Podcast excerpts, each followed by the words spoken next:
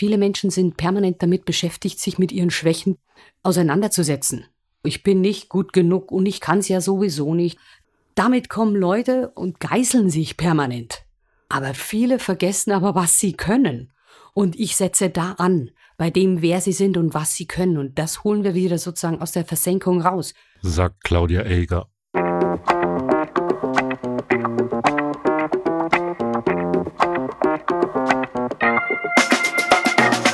Mein Name ist Ralf Dunker und dieses Mal geht es wieder um Präsenz, um die Selbstdarstellung oder die Darstellung des Unternehmens. Claudia Eger unterstützt Menschen, ihr Publikum für sich zu gewinnen. Dabei bringt sie ihre Erfahrung als Darstellerin auf der Musicalbühne ein und zieht Analogien. Die Präsentation im Job sei eine Rolle und die Rede vergleichbar einem Tanz mit dem Publikum. Heute geht es wieder um die Darstellung und ich habe heute zu Gast Claudia Eger. Sie ist Darstellerin und Coach. Hallo Claudia. Ja, hallo Ralf, grüße dich. Jetzt habe ich dich gerade schon als Darstellerin eingeführt und ich glaube, das ist auch das Besondere. Du kommst ja auch wirklich von der Bühne. Ja, du hast völlig recht. Ich komme von der Bühne äh, und zwar von einer sehr leidenschaftlichen Bühne, der Musical-Bühne. ja. Wobei mit Musical fing es nicht an. Ich äh, sprang als Kind auf die Bühne und habe bei uns äh, mit sechs fing es an, äh, alles, wo ich aufgewachsen bin, alles besungen, was es da so gab, sämtliche Festivitäten und Feierlichkeiten im größeren Rahmen und hatte eben als Kind und Jugendliche mehrere hunderte Auftritte. Und nach dem Abitur bin ich dann tatsächlich nach Berlin gegangen, habe Gesang, Schauspiel und Tanz an der Universität der Künste studiert und habe mich dann ins Musicalfach geschmissen und war dann tatsächlich fast 20 Jahre unterwegs im Musical-Business. Und daher kommt sozusagen äh, meine Bühnenexpertise von einem Leben lang auf der Bühne, erst als Amateur und dann später eben als Profi. Das mhm. ist mein Hintergrund. Das heißt, wenn Leute zu dir kommen und sagen, sie haben zum Beispiel Lampenfieber vor einem Auftritt, das ist sicherlich was, was du sehr gut kennst. Und ich glaube, wenn ich mich richtig erinnere, hast du auch mal erzählt, das begleitet einen auch immer, nicht wahr? Ja, also ich kenne es zumindest so, dass es mich begleitet. Und Lampenfieber ist mir ein sehr bekannter, aber auch freundlicher Partner an meiner Seite, muss ich sagen. Wenn ich kein Lampenfieber mehr habe, dann habe ich immer das Gefühl, irgendwas stimmt nicht. Dann denke ich, was ist mit meiner Leidenschaft? Denn Lampenfieber sagt mir, ich will Höchstleistung bringen, ich will es möglichst gut machen, was auch immer ich mache. Und zwar nicht nur für mich, sondern auch für die, die mir zuschauen oder zuhören. Und das ist immer mein Ansatz, nicht nur mir Spaß zu machen, sondern eben denjenigen, für die ich es mache, für mein Publikum. Und genau. da gehört Lampenfieber dazu. Jetzt hast du gerade schon ein Stichwort genannt, Leidenschaft. Du machst ja auch Seminare mit Leuten, sowohl mit Einzelpersonen als auch mit Gruppen und die stehen ja so ein bisschen unter dem Motto, zeig, was in dir steckt.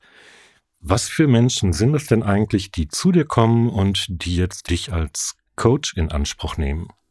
Oh, die Bandbreite ist sehr groß. Also es kommen Menschen zu mir, ähm, sagen wir Leute, die gerade mal im Studium sind oder kurz bevor sie das Studium beenden, die sagen, ich will jetzt raus. Ähm, ich habe mich immer im Studium unwohl gefühlt, wenn ich vor meinen Kommilitonen sprechen musste. Mhm. Aber ich weiß, äh, es ist wichtig in meinem Alltag. Ich will mehr lernen dazu. Und genauso sind es aber Menschen, die schon seit 20, 30 Jahren im Berufsleben stehen, unabhängig ob das Führungskräfte sind, Selbstständige oder Mitarbeiter eines Unternehmens, die sagen, ich weiß, Sichtbarkeit ist was Wichtiges, eine gute Kommunikation zu haben, rhetorische Fähigkeiten zu haben und vor allem ein gutes Selbstbewusstsein, nicht nur um beruflich erfolgreich zu sein, sondern auch privat Lebensqualität zu empfinden, weil sich es leichter tut, mit Selbstbewusstsein auf andere Menschen zuzugehen. Äh, man netzwerkt leichter, äh, es, es gehen Dinge viel schneller von Hand und man wird halt gesehen und für mögliche Beförderungen oder Dinge, die anstehen, äh, stehen die Türen halt offen. Jetzt könnte ich mir vorstellen, wenn ich zum Beispiel zu dir käme und würde gern ein Personal Coaching in Anspruch nehmen, dass ich vielleicht eine Vorstellung davon habe, was ich gerne möchte und auch vielleicht ein Ziel formulieren könnte, aber mich vielleicht schwer täte, meine eigenen Schwächen zu erkennen. Was sind das denn typischerweise für Schwächen oder beziehungsweise welche Stärken kannst du verstärken, damit die Menschen diese zusätzliche Leidenschaft und diese rhetorischen Fähigkeiten entwickeln? Naja, zum einen ist es ja oft das Selbstbewusstsein, das Menschen entwickeln möchten, aber das ist gar nicht vordergründig. Sie sagen, ich will besser reden können, ich will mich wohler fühlen, ich will nicht so viel Angst haben, wenn ich einen Vortrag oder eine Präsentation habe.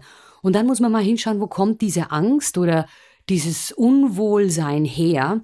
Und da gehe ich natürlich als systemischer Coach einfach mal so rein, ordentlich. Schauen wir uns die Sache an, woher kommen die Dinge, wie sind die entstanden. Mhm. Geht ja oft weit zurück. Und dann geht es darum, tatsächlich herauszufinden, welche Stärken diese Person hat. Denn aus meiner Sicht haben wir alle immer alles, was wir brauchen. Nur das eine oder andere ist halt mehr entwickelt als, wie gesagt, andere Kompetenzen. Und die können wir entwickeln vor allem durchs Tun. Bei mir lernt man halt sozusagen die Skills, aber auch sich selber gut kennen. Ich habe ein bestimmtes System aufgebaut, wo man sagt, da kann ich erstmal gut mit mir kommunizieren, da komme ich erstmal gut mit mir in Kontakt und im weiteren Sinne trete ich dann mit anderen in Kontakt und kann nach außen treten. Also sagen wir mal so, viele Menschen sind permanent damit beschäftigt, sich mit ihren Schwächen auseinanderzusetzen. Das ist oft mhm. so, ich bin nicht gut genug und ich kann es ja sowieso nicht und ich bin nicht groß genug, schön genug, gebildet genug, was auch immer. ja, damit kommen Leute und geißeln sich permanent. Wer kennt das aber nicht? Viele, ja. ja, und viele vergessen aber, was sie können. Und ich setze da an, bei dem, wer sie sind und was sie können. Und das holen wir wieder sozusagen aus der Versenkung raus. Was nicht heißt, dass man sich die Schwächen nicht mal anschauen kann, aber manche sind oft gar nicht mehr relevant, wenn man sich mal die Stärken angeschaut hat. Und andere wiederum kann man sagen, okay, ist nicht meine Stärke, jetzt haben wir es mal ähm, markiert, jetzt weiß ich es, vielleicht kann ich es delegieren oder einfach mal bleiben lassen, so wie es ist. Hm. Jetzt hattest du gerade so ein bisschen Kommunikation auch mit sich selbst genannt. Sprich, bevor man irgendwie nach draußen kommuniziert und zum Beispiel auf die Bühne tritt oder sich an andere Sachen herantraut, muss man ja eigentlich erstmal so ein bisschen mit sich selbst ins Reine kommen. Ist das ein langer Prozess? Ach, so grundsätzlich würde ich sagen, ist ein lebenslanger Prozess. Aber für manche Dinge kann man es auch abkürzen. Also ich würde sagen, äh, es ist einfach grundsätzlich wichtig, dass man sich damit beschäftigt. Auf der Bühne oder für die Bühne haben wir ganz viel Rollenarbeit gemacht. Wer ist die Rolle? Wo will sie hin? Welche Entwicklung macht sie durch? Was war vorher? Was war nachher? Alle diese Dinge, was beschäftigt diese Rolle? Mhm. Und dann haben wir quasi geguckt, wo treffe ich mich als Person, als Schauspieler mit dieser Rolle? Wo sind denn unsere Gemeinsamkeiten und so weiter? Und da genau an dieser Ecke setze ich ganz oft an, wo man sagt, beschäftigt man sich mal mit dem, was so von einem erwartet wird oder was ich selber von mir erwarte. Also sprich mit meinen Rollen, beschäftige mich damit und was kann ich machen, was kann ich nicht machen. Und alleine dieser Prozess bringt unglaublich viel in Bewegung bei den Menschen und stupst einfach ganz viel an, das unglaublich tolle Auswirkungen nach außen hat, aber eben auch erstmal nach innen. Am Anfang hattest du mal erwähnt, dass es ja auch um Rhetorik geht. Und jetzt muss ich zugeben, wenn ich jetzt an einen Rhetorikkursus oder ein Rhetorik-Coaching denken würde, dass ich vielleicht in erster Linie an Sprache oder an die Rede denken würde. Aber das ist gar nicht so dein Fokus, nicht wahr? Naja, sagen wir so, für mich gehört Rhetorik, Kommunikation und Persönlichkeitsentwicklung, das gehört für mich zusammen. Also Rhetorik gehört nicht zwingend zur Persönlichkeitsentwicklung, aber wenn wir von Rhetorik und Kommunikation nach außen reden, reden wir gleichzeitig in meinem Verständnis davon, eben gut zu kommunizieren und auch zu zeigen, wer man ist. Und wenn ich mich selber gut kenne, dann kann ich mich ja auch gut zeigen, beziehungsweise viel von mir oder auch sagen, ich will nur diese oder jene Seite von mir zeigen. Rhetorik an sich, du hast völlig recht, ist erstmal die Kraft oder die Macht und das Wissen zu sprechen, eine gute Rede zu halten, eine gute Präsentation zu halten, ja, Argumentationslinien und so weiter und so fort. Ich bin ein totaler Freund von sowas und ich, bei mir kriegt man sozusagen das ganze Paket auch. Aber äh, ich liebe es, diese beiden Sachen zu verbinden mit der Persönlichkeitsentwicklung eben, weil wir, wir können rhetorisch noch so geschult sein. Aber wenn wir unsere Persönlichkeit nicht zeigen können, weil wir sie eben nicht kennen oder nicht zeigen wollen, dann ist es einfach nur die halbe Portion. Mhm. Und dann mhm. ist es manchmal einfach auch etwas platt oder nicht gefüllt mit dem, was sich unser Publikum wünscht. Persönlichkeit, eben Authentizität. Ja. Und diese Persönlichkeit zum Ausdruck zu bringen, gelingt ja auch viel über Körpersprache. Ja, genau. Die gehört natürlich für mich auch zur Rhetorik dazu. Jetzt reden wir miteinander und keiner sieht unsere Körper, wie wir reagieren, wie wir ja. agieren, unsere Gestik und unsere Mimik. Keiner sieht das jetzt. Und trotzdem bin ich davon überzeugt, dass man sie spürt. Trotzdem, wenn wir alle wieder mehr sichtbar sind und uns auf der Bühne zeigen, auf der Straße zeigen, in Meetings zeigen, da gehört die Körpersprache dazu und nicht nur als Wirkung nach außen, sondern der Körper macht unglaublich viel mit einem selber, als Wirkung nach innen, Embodiment sozusagen. Und auch das ist wunderbar nützbar für die eigene Entwicklung. Da fällt mir auch ein, wo du gerade sagst, Körperbewegung oder so. Du hast ja eigentlich Kommunikation auch mal mit dem Tanz verglichen. Wie bist du auf diesen Vergleich gekommen? Ach, also für mich ist, äh, sagen wir mal so, äh, Kommunikation äh, per se ist einfach was sehr Dynamisches. Und Tanz ja auch. Also so sollte, mhm. so verstehe ich es halt, so sollte es sein. Aber nehmen wir mal zum Beispiel mal eine Präsentation oder eine gute Rede. Dann ist das für mich tatsächlich wie ein Paartanz. Ich weiß nicht, Ralf, wie du den Paartanz verstehst, aber für mich ist es ein, ein Kokettieren erstmal, wo man, der, sagen wir mal so, mhm. der Mann im klassischen Sinne lädt die Dame ein, äh, hält ihr die Hand hin und fordert sie zum Tanz auf. Und bei einer Präsentation ist es ebenso. Wir fordern unser Publikum heraus, sich mit uns oder unserem Thema auseinanderzusetzen. Und dann beginnt man sozusagen die ersten Schritte auf dem Parkett und man ja, lernt den anderen kennen in den ersten äh, Momenten und auch das sozusagen darf stattfinden in einer guten Präsentation. Ich zeige mich als Mensch. Die ersten paar Sätze sind da oft sehr entscheidend, ob ich mein Publikum, sprich meine Partnerin, gut halten kann. Und dann geht es viel um Führung in mhm. einer Präsentation, in einer Rede.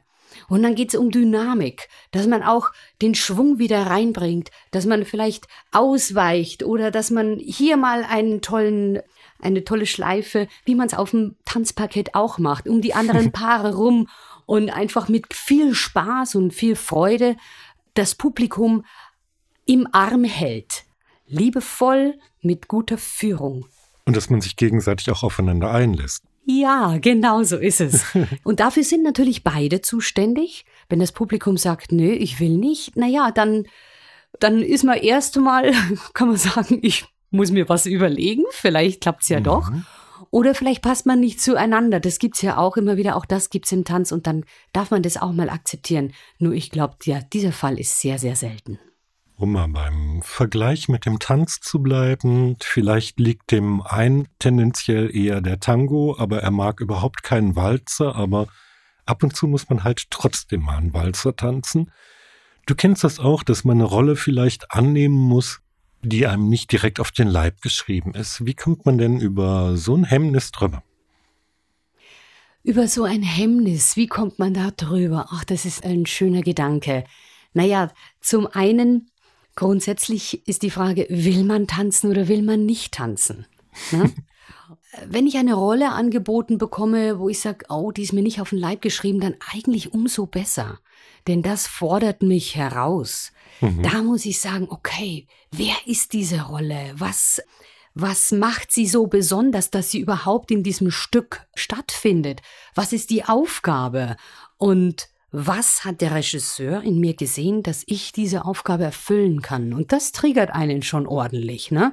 Und mhm. ich denke, über diesen Draht kann man mich kriegen und über diesen Draht kann man auch sein Publikum kriegen. Denn wenn etwas sinnhaft ist, dann macht es meistens Spaß.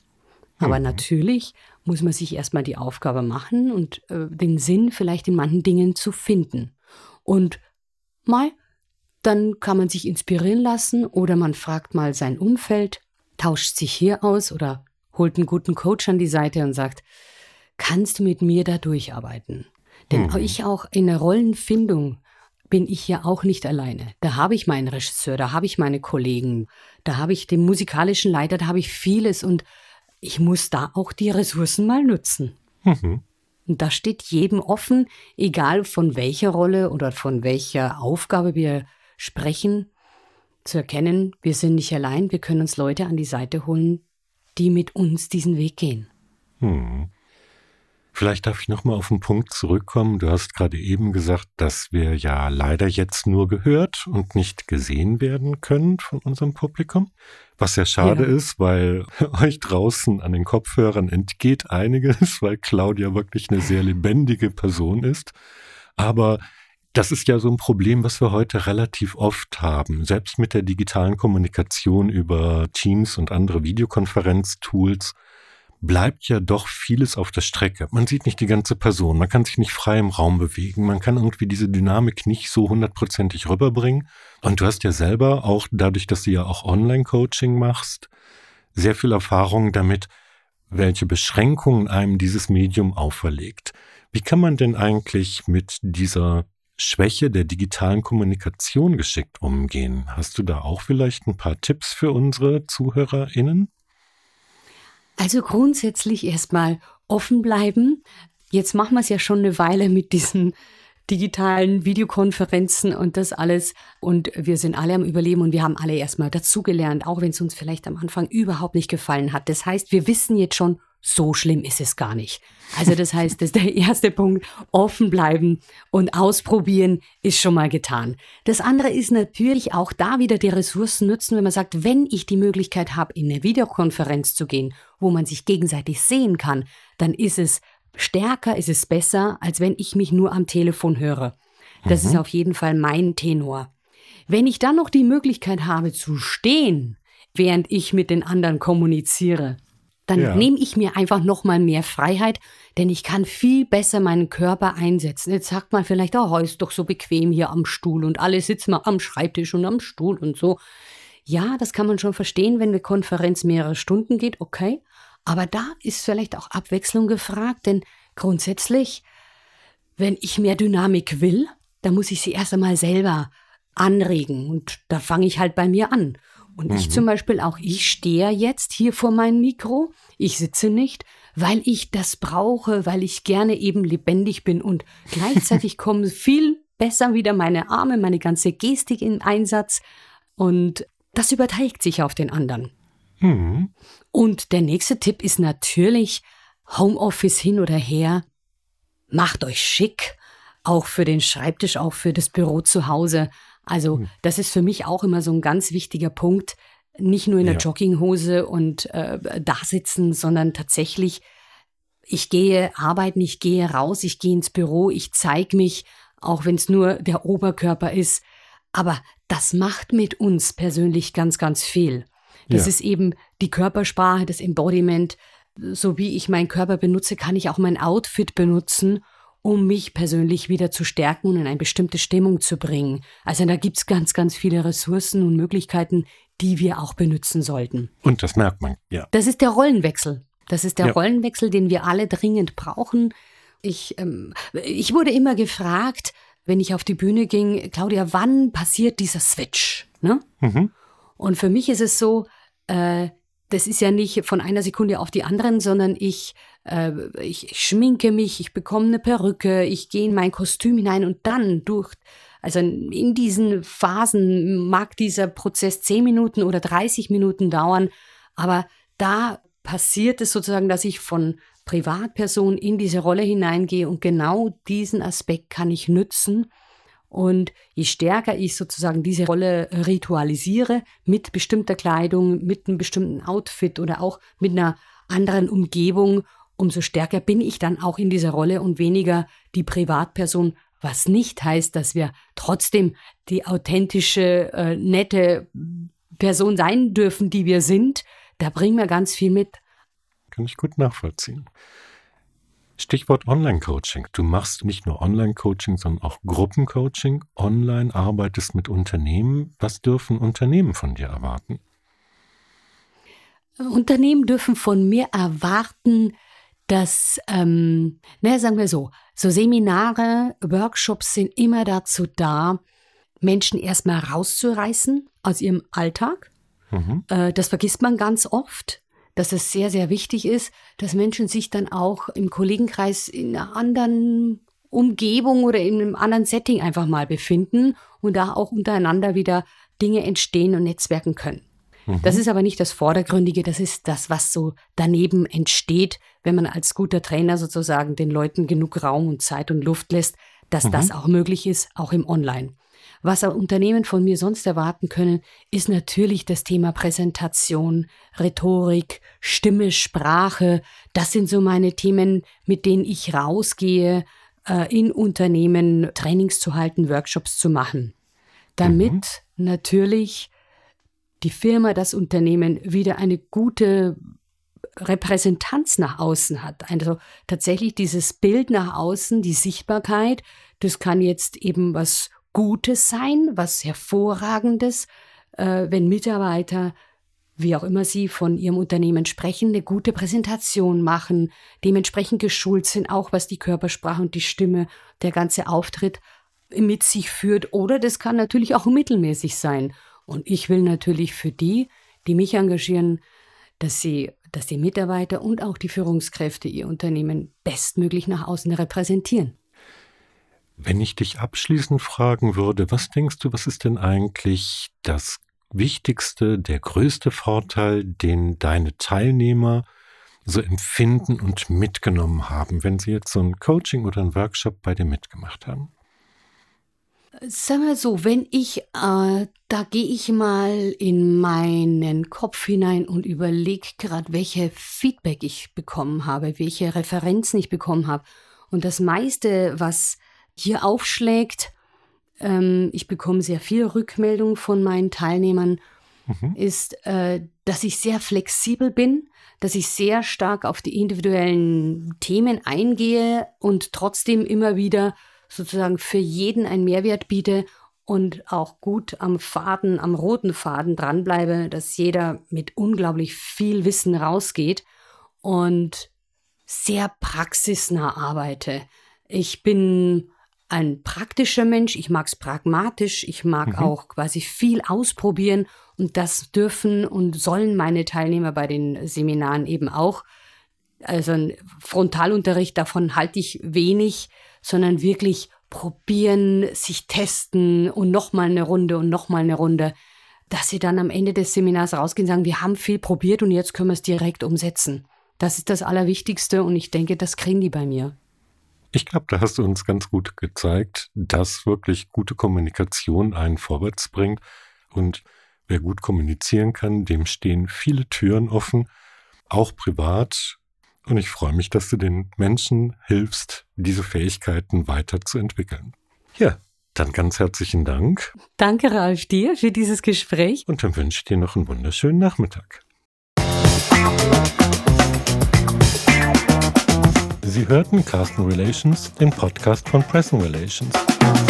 Weitere Informationen finden Sie zum Beispiel in unserem Blog auf der Website blog.press-n-relations.de. Abonnieren Sie uns und verpassen Sie keinen unserer Tipps und Tricks rund um Marketing und Medienarbeit. Bis zum nächsten Mal.